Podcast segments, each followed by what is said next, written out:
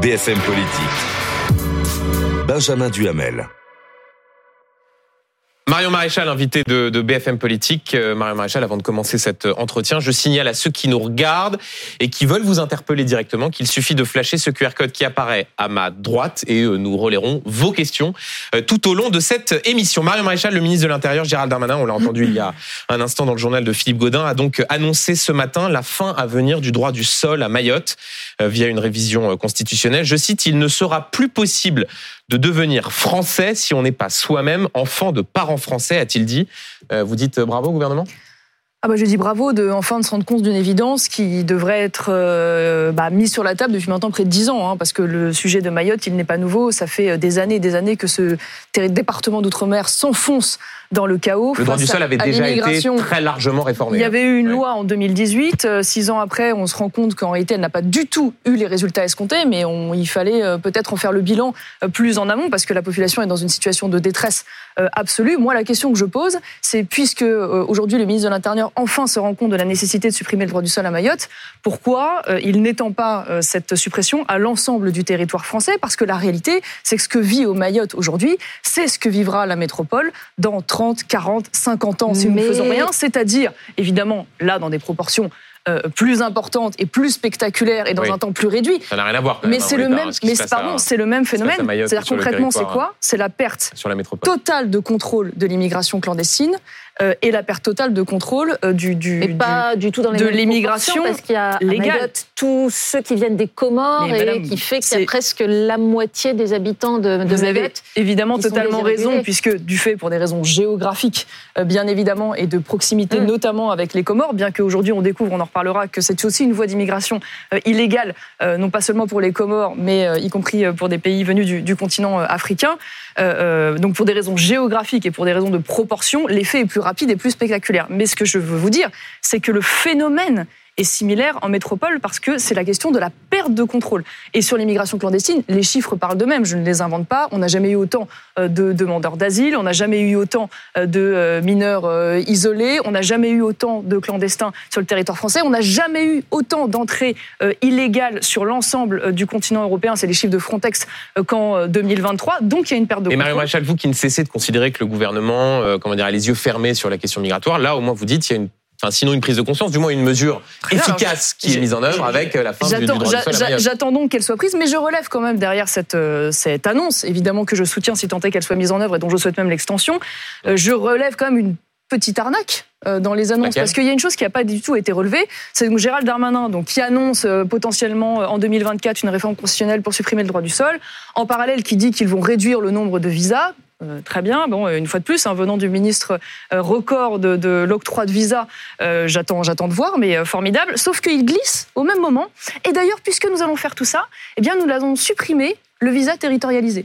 C'est-à-dire que vous savez qu'il existe aujourd'hui un visa à Mayotte qui vous autorise donc à venir sur le territoire maorais, mais qui pour autant ne vous autorise pas à venir dans l'Hexagone. Et donc, qu'est-ce qui est en train en fait de nous préparer Gérald Darmanin C'est-à-dire qu'en fait, il est en train d'organiser le transfert de l'immigration de Mayotte vers la métropole. Alors là-dessus, pour, euh, là-dessus pour dire soulager les, populations locales, donc pour dire les choses, euh, dans la nos place campagnes, Beauvau explique que la fin du visa territorialisé, ça a pour objectif de désengorger euh, l'île de Mayotte. Quant aux transferts qui peuvent avoir lieu en hexagone, ils disent que cela cible des publics, des familles ou des personnes fragiles. donc l'idée qu'il y aurait une sorte de grand transfert prévu de Mayotte vers la métropole, c'est pas ce qui est dit. Hein. Désengorger vers où du coup?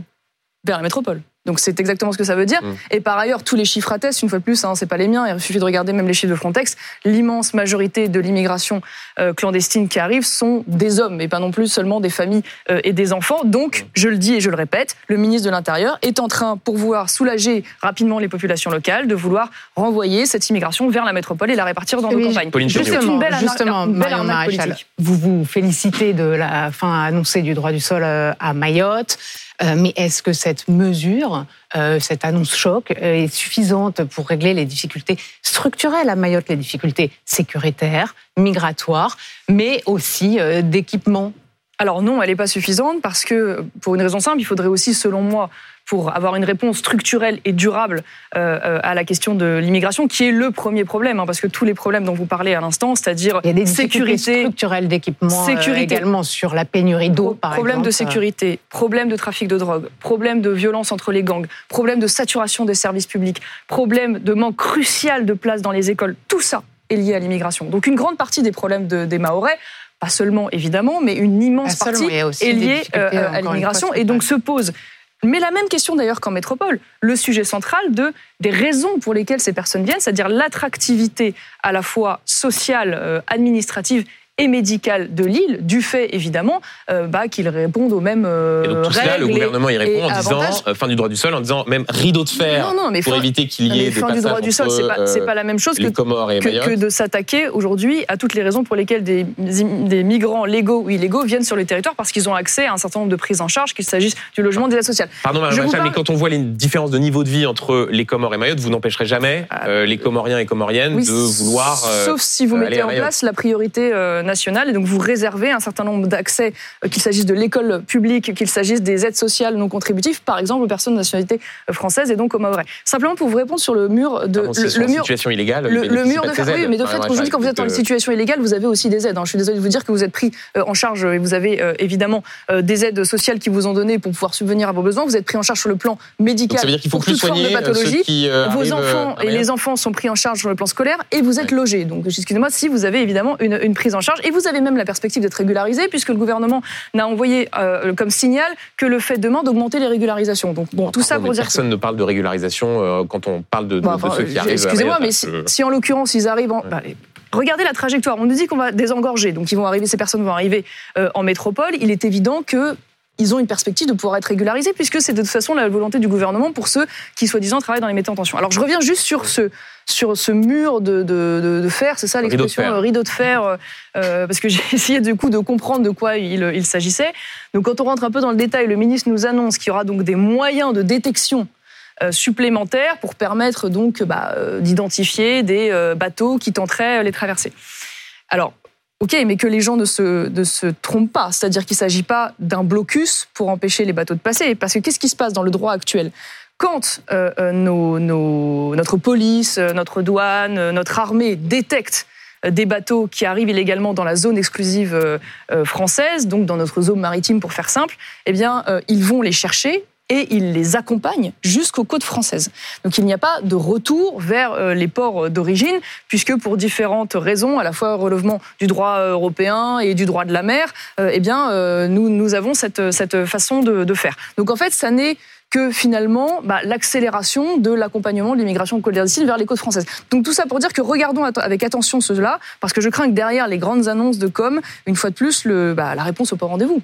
Euh, Marie Maréchal, vendredi s'est éteint euh, Robert Badinter, je cite une conscience républicaine, une figure du siècle. Voilà les mots du, euh, du président de la République, Robert Badinter, ancien avocat, ministre de la Justice, père de l'abolition de la, de la peine de mort. Euh, j'ai regardé attentivement vos, vos, réseaux sociaux et je n'ai vu aucune réaction à la mort de, de Robert Badinter. Vous n'avez rien à dire sur lui? Oui, je vous confirme parce que je, évidemment, alors c'est une figure de la gauche, on peut, on peut pas dire, dire, le contraire. C'est un homme qui, bah, évidemment, a s'est révélé par un certain talent oratoire. Il a eu des grands combats. Il a évidemment aboli euh, la peine de mort. Moi, je ne vais pas vous en dire du mal. Je n'ai jamais euh, défendu euh, la, peine de mort. Mais je me suis pas senti. Alors, que les choses soient claires, on est tous des humains, on livre évidemment nos condoléances à sa famille, mais néanmoins, je ne me sens pas senti obligé de rendre un hommage politique à un homme qui, indépendamment de ce grand combat humaniste qui a été l'abolition de la peine de mort, a été là aussi, dans l'ensemble de ses positions et de son bilan en tant que ministre de la Justice,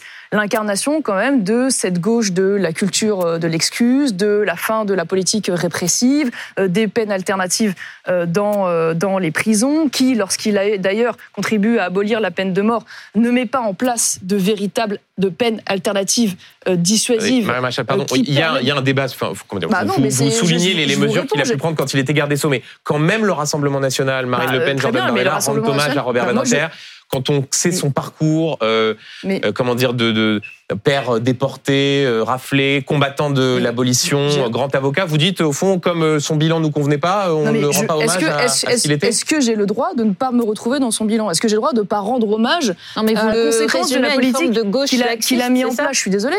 moi, je considère que c'est un homme également qui a mis fin à un certain nombre de juridictions, juridictions pardon, d'exception euh, notamment celle qui permettait à l'époque euh, de, euh, de juger les terroristes, qui était le tribunal, je n'ai plus le nom en tête, mais je vais vous l'avoir ici sur. Bon, bref, j'ai plus le nom en tête, ça mmh. va me revenir, dont on aurait eu bien eu besoin. Et, une fois de plus, il a aboli la peine de mort, mais en face de cela, eh bien, il n'y a pas eu de sur la peine alternative aussi répressive qui aurait Donc permis ça de compenser. Pas un hommage. Bah, en tout cas, moi, je n'ai pas envie de rendre un hommage politique. Voilà. Après, plus, on peut respecter l'homme, on peut donner euh, euh, toutes les condoléances euh, à, la, famille. Chacun est libre, bien sûr, de rendre hommage aux qualités humaines de la personne, à son talent oratoire, à, son, à sa pugnacité dans ses combats. Mmh. Mais je me reconnais pas du tout dans le bilan qui est le sien. Ça a été quand même, un, y compris un adversaire politique mais, résolu. Pardon, mais il y a les mesures, mais il y a aussi le, nous combat pour la, mémoire de, la déportation d'une partie de sa famille contre Robert Forisson, négationniste. Tout ça, vous le mettez euh, de côté en, ne retenant que les mesures qu'il a pu pas prendre du tout. Moi, je vous parle de son euh, bilan politique. Ça n'empêche pas du tout sur ce combat-là. Évidemment, il était légitime, nécessaire et, admirable. Mais une fois de plus, si la situation pénale et de la politique pénale dans notre pays est là où elle est aujourd'hui, c'est ah, aussi parce que non, pas, que de sa faute, mais aussi parce que déjà à cette époque, en effet, euh, on avait mis en place cette culture de l'excuse. On a pris des décisions très concrètes qui ont abouti au désarmement de l'État. Et je suis désolée, je n'ai pas envie de rendre un hommage politique à cela. Voilà sur la peine de mort, euh, vous disiez à l'instant que vous étiez d'accord avec le, combat qu'il a mené pour l'abolition de la peine de mort. Moi, j'ai jamais défendu le, la peine de mort, y compris quand j'étais au Rassemblement national, c'était d'ailleurs la ligne du parti. C'est vrai. En Divergence, en tout cas, avec Éric Zemmour, qui en 2021 avait pu dire qu'il était philosophiquement favorable à la peine de mort. Peut-être, peut-être, je ne sais pas. En tout cas, en l'occurrence, ça n'était pas dans son programme mm. euh, présidentiel, hein, la restauration de la peine de mort. Moi, je l'ai rejoint sur ce. Il avait dit qu'il était philosophiquement sur ce programme. en revanche, ce qui est certain, c'est que c'est pour ça que je vous en parle, c'est que euh, au-delà de cette euh, abolition qui m'apparaissait légitime, légitime, il y a la nécessité, et ça, elle n'a pas existé, de mettre en place des peines alternatives répressives qui compensent finalement la disparition de cette peine ultime. Or, il a fallu attendre 94 de mémoire pour avoir les peines incompressibles de 30 ans. Et donc, il n'y a toujours pas aujourd'hui dans notre pays de perpétuité euh, réelle. Et donc, il y a des gens aujourd'hui qui sont des dangers pour la société, qui sortent au bout d'un certain nombre d'années de prison, alors qu'ils devraient mourir derrière les barreaux. Et ça, je pense que ça a été une grande erreur que nous payons encore aujourd'hui, y compris vis-à-vis notamment des terroristes, dont on se pose régulièrement la question de savoir qu'est-ce qu'on va en faire à leur sortie. Juste avant une question de Pauline Tegnaud, est-ce qu'il n'y a pas une forme de, sectarisme là à euh, euh, quand une telle personnalité euh, disparaît avec l'émotion des Français, à juste retenir ce qui, vous, ce qui ne vous convient pas? Pourquoi, Benjamin Duhamel, vous voulez obliger tout le monde à avoir le même discours. Je veux dire, est-ce qu'on a le droit aujourd'hui de dire les différences qu'on a pu avoir et une fois de plus avec respect? Je veux dire, je j'ai pas j'ai pas pris la parole contre euh, Robert Badinter à sa mort pour dire que si vous voulez que je vous trouve d'ailleurs un certain nombre de qualités, je considère qu'en l'occurrence ces dernières années, il a été plutôt corrigé lui et sa femme d'ailleurs sur les questions de laïcité. Mmh. Hein, rappelons-le, il a fait partie de cette gauche qui a continué de défendre les valeurs laïques à l'école et le refus du port du voile et le refus d'ailleurs du port du voile dans les sorties scolaires. Il a d'ailleurs pris position il y a quelques années. Ça devrait interroger certains de ceux qui leur rendent hommage aujourd'hui. Euh, il s'est positionné contre la légalisation de l'euthanasie euh, mmh. humaine. Hein. Il défendait euh, juste ce, pour finir, alors, sur droit à la vie. Donc moi, je suis prête à reconnaître. Je peux, reconnaître, bien sûr, des, qualités. Il n'y a pas de problème. Mais une fois de plus, sur le bilan général, je me sens pas obligée de rendre un hommage politique. Et j'aime pas cette injonction à devoir. Marion Maréchal, à la panthéonisation de Robert Badinter que beaucoup souhaitent aujourd'hui. À partir du moment où, en effet, je suis en désaccord avec son bilan politique et les choix politiques qui ont été les siens, mécaniquement, je ne vais pas vous dire que je suis pour sa je ne sais pas pour son euh, sa, mise au panthéon, c'est évident. Voilà, mais une fois de plus, c'est pas c'est pas un, règlement de compte personnel, c'est pas un manque de respect. Et qu'on lui rende un hommage national, ça, vous euh, trouvez ça justifié? Je trouve ça logique. Je trouve ça logique euh, au regard de, du parcours qu'il a qu'il a eu. Il a été une grande figure politique. Il a été il a été ministre. Il a marqué son époque. Bon, pour le coup, ça me choque pas du tout. Et vous, vous le regarderez, vous le suivrez cet hommage? Pourquoi pas? Oui, pourquoi pas. Pauline Thévenot sur le, nouveau gouvernement. Nouveau gouvernement, euh, avec le, seul changement un peu notable, euh, il est au ministère de l'Éducation nationale où Nicole Belloubet a remplacé, euh, ça vous fait sourire, Amélie Oudéa Castera. Eh bien, à propos de cette nomination, le patron de votre parti, Eric Zemmour, il disait hier sur X, je le cite, avec une socialiste comme Nicole Belloubet à l'éducation nationale, l'endoctrinement de nos enfants va reprendre de plus belle. Sa feuille de route à Nicole Belloubet, celle qui avait été annoncée, c'est les groupes de niveau, le choc des savoirs, la généralisation de l'uniforme.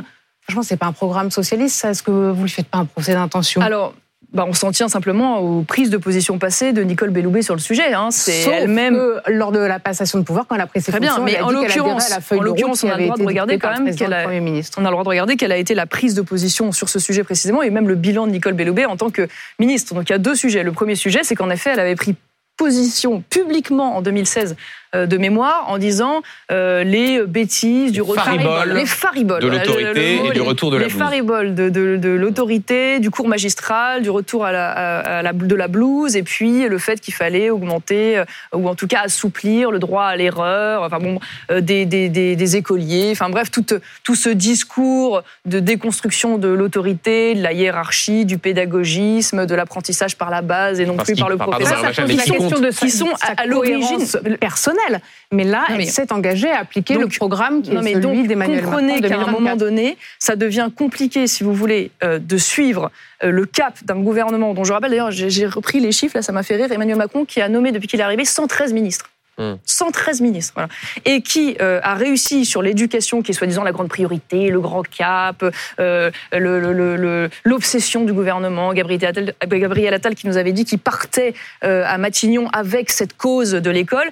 Et on a eu Jean-Michel Blanquer, avec ensuite euh, euh, Papendiaï qui a déconstruit ce qu'a fait Jean-Michel Blanquer, avec ensuite Gabriel Attal qui est revenu pour euh, aller à l'encontre de ce qui avait été dit par Papendiaï, et puis ensuite on a eu bon. Non mais attendez, que, que, vous remettiez en, que, vous remettiez en cause les prises de position passées Nicole Belloubet, c'est une chose, et par ailleurs on peut souligner une sorte de, de, zigzag, sur la feuille de route du gouvernement, les classes de niveau, le fait de donner le dernier mot sur le redoublement aux, professeurs, l'interdiction de la baya, l'expérimentation sur l'uniforme qui peut amener à une généralisation.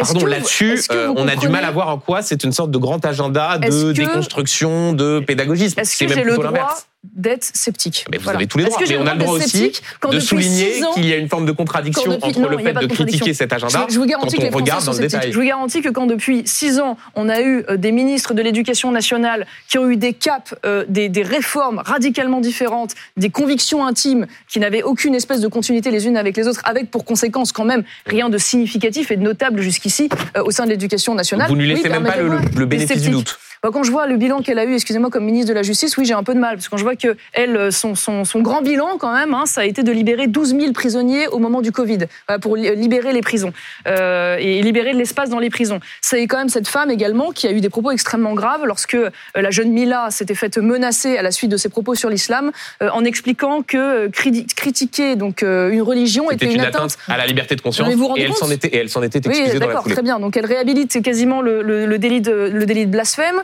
Euh, elle avait justifié d'ailleurs, euh, et moi ce que je trouve extraordinairement grave, euh, à la suite de la condamnation donc euh, de, de l'affaire euh, Sarah Halimi, elle avait expliqué que donc oui, il y avait une irresponsabilité pénale, elle ne trouvait rien à redire à cette décision qui exemptait de responsabilité donc ce meurtrier au prétexte qu'il avait consommé de la drogue. Ça s'appelle la séparation des pouvoirs, c'est pas le rôle d'une ministre ah de la Justice de commenter une décision de justice. Enfin, on va pas refaire l'affaire mais ça a été, ça a été tellement scandaleux qu'il y a eu une évolution législative au lendemain de cette de cette décision de justice, justement pour ne plus permettre que des profils comme ce type de meurtrier échappent à une condamnation. Donc oui, je, je, vais vous dire, je, je je n'ai pas confiance et je ne suis pas euh, très sereine au regard de ce que je connais de Madame Nicole Bellouet. On l'a à peu près compris. Euh, on continue cette discussion Mario Maréchal dans un tout petit instant. Euh, restez avec nous, on se retrouve dans un instant.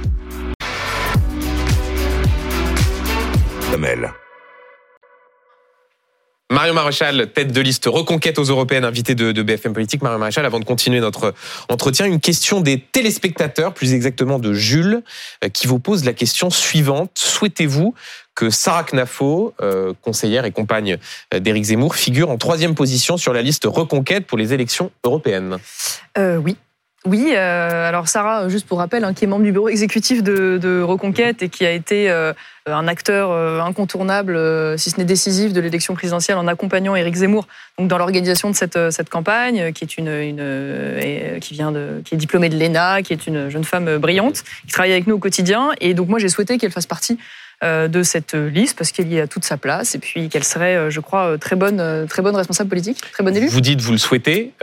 visiblement, Sarah Knafo hésite. Est-ce que vous savez si elle va accepter cette proposition que vous lui faites de figurer sur votre liste? Pour l'instant, décision n'a pas été prise. Les deux seules décisions qui ont été prises, c'est l'annonce donc en numéro 2 de Guillaume Pelletier, je le rappelle, ancien numéro 2 DLR, et de Nicolas Bay, ancien numéro 2 du RN, en quatrième place. notre meeting de lancement sera le 10 mars, donc on aura à ce moment-là un grand lancement mm. officiel et dans, on va dire, les semaines qui suivront, nous annoncerons le reste bon de notre liste. qu'elle accepte de figurer sur cette liste Je ne sais pas, je suis pas. Pour ceux qui nous regardent, jusque-là, elle fait de la politique, mais on va dire dans l'ombre. Je ne sonde pas les cœurs et les reins. Je crois que l'hésitation première vient de tout ce qui implique un engagement de vie euh, publique. Voilà, on en connaît aussi euh, bah, les sacrifices et le fardeau euh, parfois, donc c'est son choix. En tout cas, ce qui est sûr, c'est que voilà, vous en saurez plus sur la liste au lendemain, ou en tout cas dans les semaines qui suivent le grand lancement officiel du meeting à Paris le 10 mars. Vous souhaitez quelle figure sur Mais cette on, liste Tout à fait, et je lui ai fait savoir, donc nous attendons.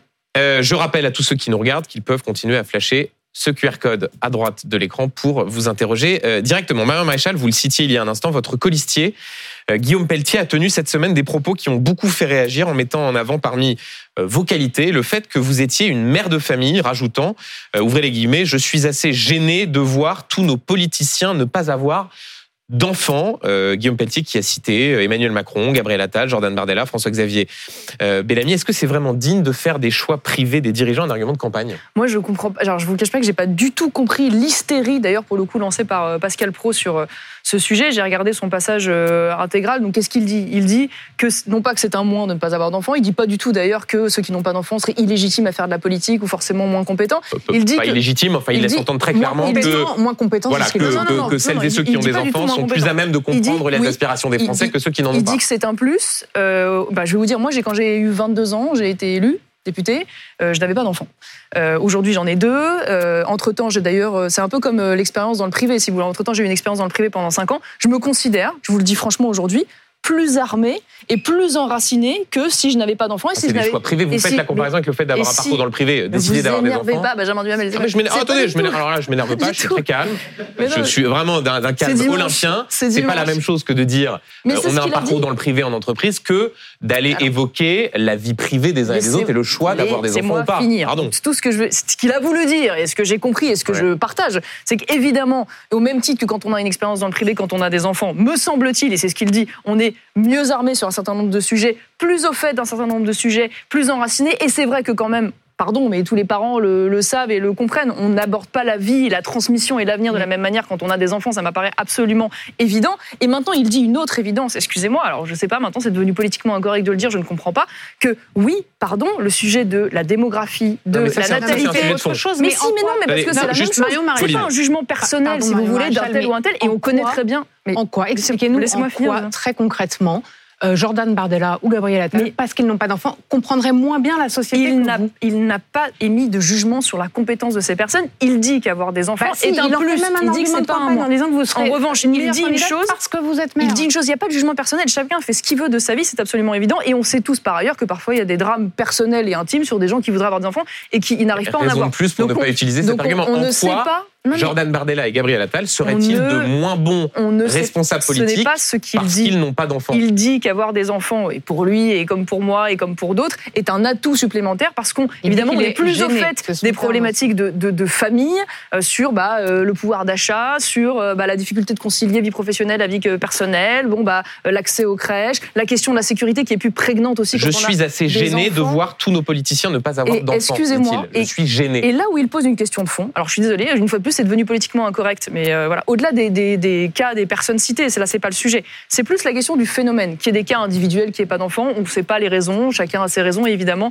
Mais par contre, le fait qu'aujourd'hui, au niveau même d'ailleurs européen, c'est pas un sujet français, il y a de plus en plus de responsables politiques qui n'aient pas d'enfants envoie quand même un signal pour une raison simple, c'est que, je vous le disais à l'instant, on peut faire comme si ce n'était pas le cas et que ça ne relevait que de choix individuels, euh, mais la question de la démographie, de la politique familiale, de la politique nataliste, est un sujet de société. Donc, il donne pas l'exemple, c'est ça Central. Mais non, mais c'est ça, il faut que les responsables politiques donnent dire l'exemple. que Mais ce que je veux, c'est que c'est un, c'est un sujet central et c'est un sujet essentiel. un et je suis désolée si aujourd'hui on parle du fait, il y a eu beaucoup, vous-même vous en avez parlé énormément, le fait qu'aujourd'hui il n'y a jamais eu aussi peu d'enfants qui naissent dans notre pays depuis la Seconde Guerre mondiale et qu'on dit que C'est un drame sujet. pour le financement des retraites, que du coup c'est un drame également euh, pour le, développement économique. Bien sûr qu'on ne peut pas dire que c'est pas un sujet politique. Maintenant, il ne s'agit pas d'attaquer les uns un et sujet les sur la autres. démographie, mais C'est un- pardon. C'est un raisonnement général. C'est C'est- un raisonnement général. C'est pas, il ne s'agit pas d'attaquer un tel ou un tel ou de juger un tel ou un tel. On, On se dit, pas leur vie que si pas dans cette campagne, le seul argument que vous avez pour discréditer vos adversaires, c'est de dire qu'ils Non, n'ont pas d'enfants, franchement, c'est que vous êtes assez je vous arrête tout de suite. hein, Déjà, c'est extrêmement malhonnête d'expliquer quand même que euh, c'est notre argument de campagne et que lui Ah qui n'a écoutez, voulu. écouté Guillaume Pelletier, on lui demande quelles sont vos qualités et quelle est votre valeur ajoutée. Il dit c'est euh, c'est une femme courageuse. Il y a. Éric Zemmour et elle a des enfants. alors déjà vous caricaturez, excusez-moi, parce que je doute quand même pour travailler avec Guillaume Pelletier au quotidien qu'il arrête, enfin en tout cas je l'espère, mes qualités au fait d'être maman. Pas du tout. Bah écoutez, Il a c'est lui fait- qui le dit. hein, Il a fait euh, euh, un raisonnement en expliquant que bah, c'était évidemment un atout. Mais il le précise, il dit mais évidemment quand on n'a pas d'enfants, c'est pas un moyen. Il y a des très bons gouvernants qui peuvent ne pas avoir d'enfants et c'est pas ça le critère. Mais je suis désolée de vous le dire.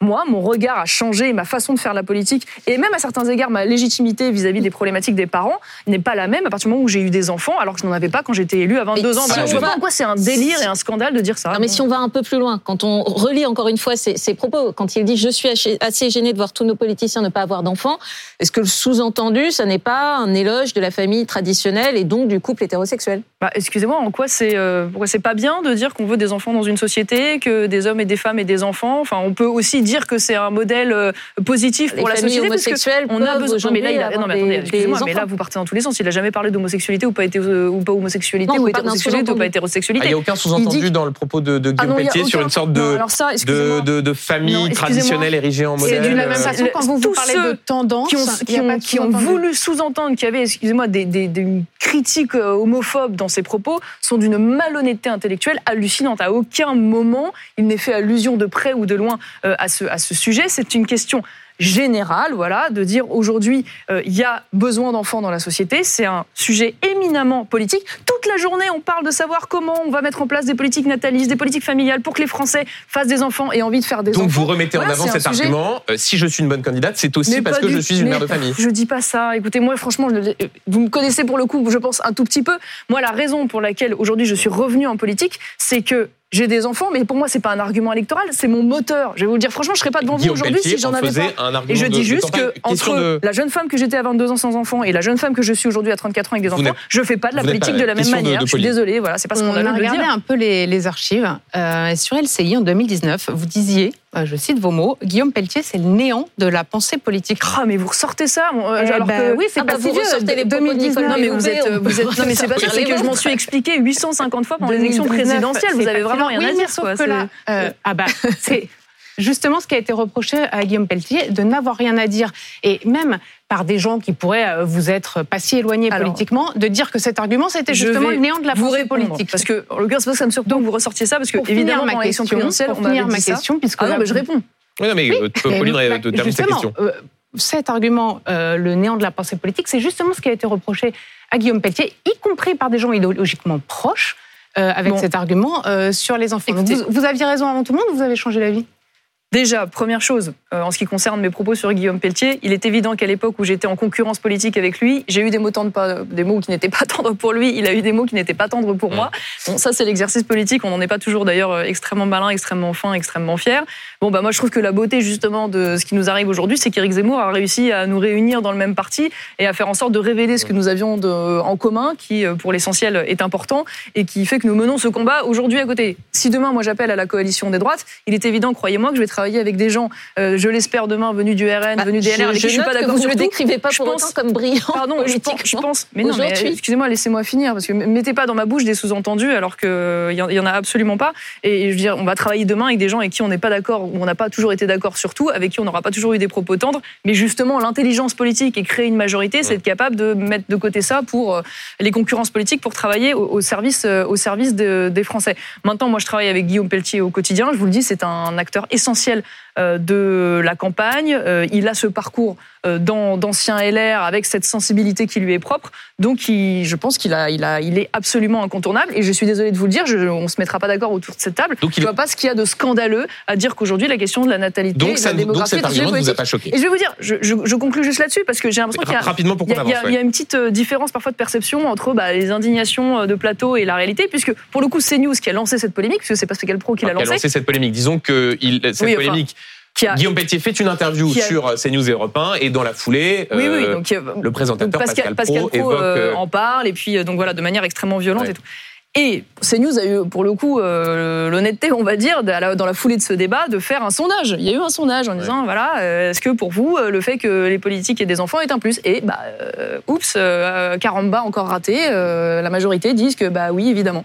Mmh. Donc, ça paraît une évidence. Je suis désolée, moi je ne comprends pas cette, Donc, cette pas choqué par cet argument. Amandine Atalia. Euh, à propos d'un autre sondage, euh, la semaine a été marquée par euh, un sondage IFOP et Valeurs Actuelles qui donne pour la première fois Marine Le Pen euh, gagnante dans un éventuel second tour de la présidentielle avec 51% des voix. Euh, vous qui avez toujours expliqué qu'il fallait faire l'union des droites et qu'elle ne pouvait pas gagner seule, est-ce que vous vous dites je me suis trompée? Non, j'ai pas changé d'avis. Il y avait eu aussi un sondage d'ailleurs où elle était donnée gagnante face à François Hollande la fois dernière. Donc moi je crois que c'est beaucoup trop tôt pour faire des pronostics, ce qui ne veut pas dire qu'il n'y a pas une dynamique du Rassemblement national. Ce serait euh, malhonnête intellectuellement de ne pas le dire. Mais je continue de penser, pour plein de raisons, qu'on est trop loin de l'élection euh, providentielle, encore présidentielle, pour pouvoir faire euh, des pronostics. Je continue de penser que, bah, aux portes du pouvoir, on ne peut pas gagner seul et que ça ne s'est jamais vu.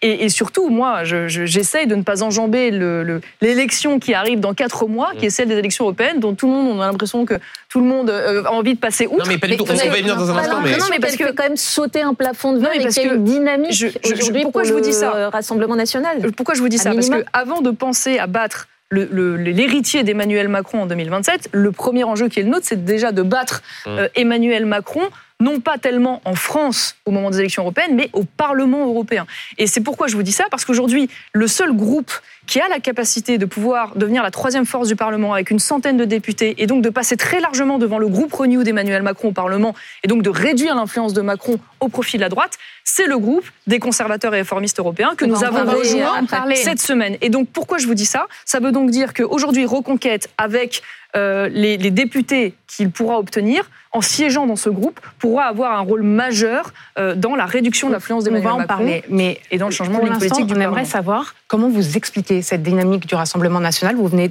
vous-même de reconnaître qu'il serait malhonnête intellectuellement de dire qu'elle n'existe pas. Comment vous expliquez cette dynamique? Qu'est-ce qu'elle a de, qu'est-ce qu'ils ont de plus que vous au Rassemblement national? Ah bah déjà ils ont 40 euh, ans d'existence. non mais ça compte. Je veux dire euh, c'est vrai ils ont euh, ils ont installé une force politique depuis longtemps. On progresse. Nous sommes une une ils capitalisent oui, sur, sur, un acte. Nous sommes, nous sommes mais moi je conteste aucunement qu'il y ait une dynamique de rassemblement national. Mais c'est pas ce qui m'intéresse dans cette élection comprenez bien parce que j'essaie de, de, remettre les choses en perspective.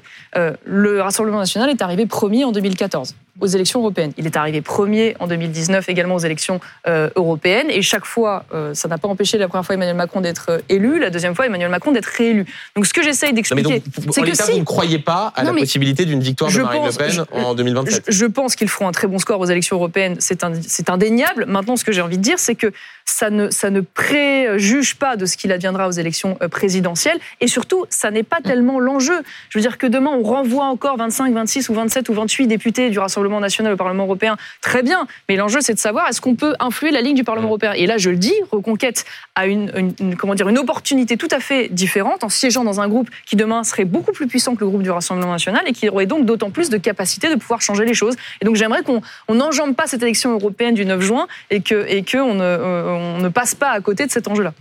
Question d'Amandine Natalia, précisément sur euh, le groupe que vous souhaitez former euh, à l'échelle européenne et les autres alliances au Parlement européen. Oui, puisque vous venez d'en parler, vous disiez que votre parti Reconquête a adhéré au groupe de la chef du gouvernement italienne Giorgia Meloni au Parlement européen.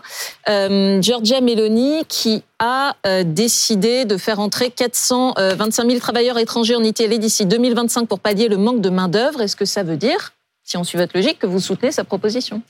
Alors, déjà, première chose quand même importante à avoir en tête, c'est que quand on fait des alliances européennes, il y a toujours des singularités nationales qui fait que si on est d'accord sur l'essentiel, et en l'occurrence la vision de l'Union européenne, c'est-à-dire euh, la défense d'une Europe des nations, le respect de la souveraineté des États, le refus du pacte vert et des politiques des écologies punitives. Non, non, mais je vais, je vais vous répondre, je vais vous répondre parce que j'ai besoin de recontextualiser.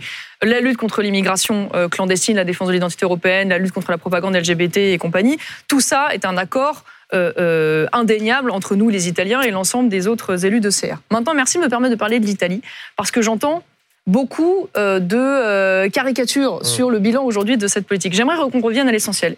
Giorgia Meloni, elle est élue sur la promesse de euh, la réduction de l'immigration clandestine. Oui, non mais, non, non, mais, non, mais juste pour qu'on ait temps, parce que Amandine vous dit 425 000 je vais vous répondre. Euh, je, dire, travailleurs étrangers sur le sol italien pour pallier le manque que les deux, les deux sont liés. Moi, c'est évidemment pas une politique que je défends pour la France, parce qu'on est dépassé, et je pense que les Italiens, je vous le dis très franchement, j'ai un mari italien, donc j'en parle souvent avec lui, ne prennent pas la mesure aujourd'hui des conséquences de l'immigration, parce qu'ils sont un pays de transit. Les migrants viennent et repartent. Et d'ailleurs, dans la politique qu'elle veut mettre en place pour l'immigration de travail, dans un pays qui, je le rappelle, est effondré sur le plan démographique et qui est très vieillissant, euh, elle a évidemment des accords de retour assuré de ces personnes qui viennent de manière temporaire. Mais indépendamment de ça, parce que ça c'est très intéressant, euh, Giorgia Meloni, elle volait le blocus naval. Elle a défendu l'idée d'un blocus naval européen face à l'immigration clandestine. Le gouvernement euh, allemand et le gouvernement français ont bloqué ce blocus naval. Et donc, à partir de là, qu'est-ce qu'elle a fait?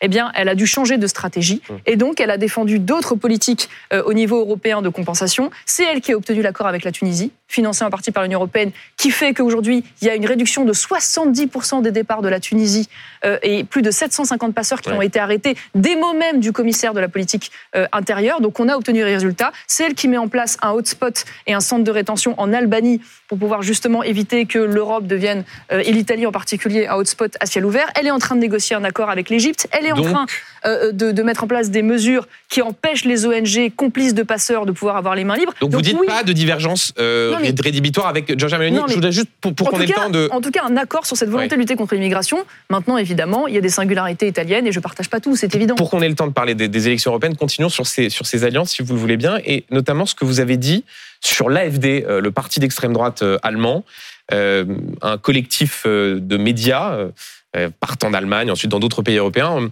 ont révélé que des membres de ce parti s'étaient réunis pour discuter d'un projet de remigration euh, Marine Le Pen a pris ses distances avec le parti d'extrême droite avec lequel elle est alliée euh, à l'échelle européenne. Vous avez euh, soutenu ce projet d'expulsion à grande échelle visant des étrangers, mais aussi, je cite, des citoyens non assimilés, c'est-à-dire des, des, Allemands. Ça fait partie de votre vision de la, de la remigration Moi, vous savez, j'aime bien revenir aux sources. Non pas que je ne fasse pas confiance aux journaux français. je sais hein. ce que vous allez me dire, que le patron de l'AFD n'a pas mis ah les citoyens non, assimilés, sauf bah, que le fait est que dans cette révélation... donc, donc, on a entendu parler de cette réunion dont on n'a pas eu tous les tenants, les aboutissants et le contenu. Moi, je suis allée à la source et donc j'ai écouté ce qu'avait dit la tête de liste de l'AFD euh, sur ce qu'il entendait par remigration. Et il dit quoi? Il dit trois choses. Il dit remigration des islamistes, donc étrangers, donc retour des étrangers dans leur pays d'origine islamiste, remigration euh, des étrangers euh, criminels ou condamnés pour des faits graves, et remigration des étrangers en situation de chômage longue durée, donc qui ne subviennent pas sur leurs besoins manifestement, qui ne subviennent pas à leurs besoins. À l'occasion de cette réunion à Potsdam, le sort des citoyens allemands non assimilés a été évoqué par des cadres de l'AFD. Je vous parle de cela, et je vous parle des propos tenus par la tête de liste de l'AFD. Donc à partir de là, donc, vous je ne vais pas vous dire que je suis citoyen non assimilé. mais non, je serais. on, on, parle, on ne dit dans cette réunion pas de ça. La ligne officielle, en l'occurrence de cette tête de liste, une fois de plus, c'était ces trois cas. Et sur ces trois cas, je ne peux pas vous dire que je suis en désaccord, puisqu'en l'occurrence, c'était le, projet de politique de remigration d'Éric Zemmour pendant l'élection présidentielle. Donc en l'occurrence, c'est manifestement euh, plutôt euh, eux qui euh, reprennent les idées d'Éric Zemmour sur ce point. Il ne s'est agi que de cela, une fois de plus. Je ne sais pas ce qui s'est dit dans cette réunion, mais en l'occurrence, si c'est ça, moi, j'ai pas de difficulté. Question de Pauline sur les européennes. Les européennes, toujours, et les intentions de vote. Il y a un sondage, euh, et là pour BFM TV, la tribune du dimanche, qui vous donne pas en très bonne posture. Hein. Je donne les résultats de ce sondage. Le RN est à 27,5%, en tête, très loin devant la majorité euh, Renaissance. Les Républicains sont à 8%, et vous vous êtes à 5%. C'est-à-dire que vous flirtez avec la limite pour n'avoir aucun élu. Est-ce que vous sentez une catastrophe venir? tourner comme ça, je vais ressortir ah bah, complètement déprimée de ce plateau. franchement, c'est pas. Non, mais je vais vous dire, bah, vous savez, il y, a eu, il y a eu 22 sondages. Élu, il y a eu 22. Ça rien de négocier euh, l'appartenance. Non, non, non. Écoutez, il y a eu 22 sondages depuis depuis mai.